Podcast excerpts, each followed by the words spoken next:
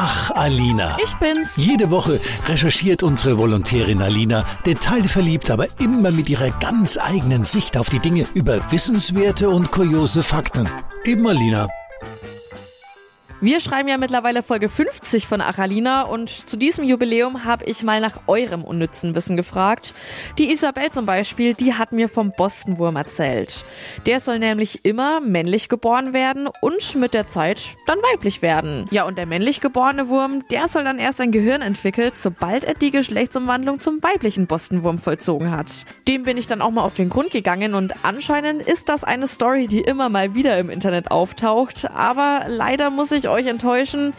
Diese Geschichte, die ist frei erfunden. Was aber stimmt ist, dass der Bostonwurm mit dem ziemlich witzigen lateinischen Namen Platinerei stomerlii ein ziemlich ungewöhnliches Fortpflanzungsverhalten hat. Die kleinen Würmchen pflanzen sich nämlich nicht durch normale Paarung fort, sondern lassen die Befruchtung im Meerwasser durch den Mond stattfinden.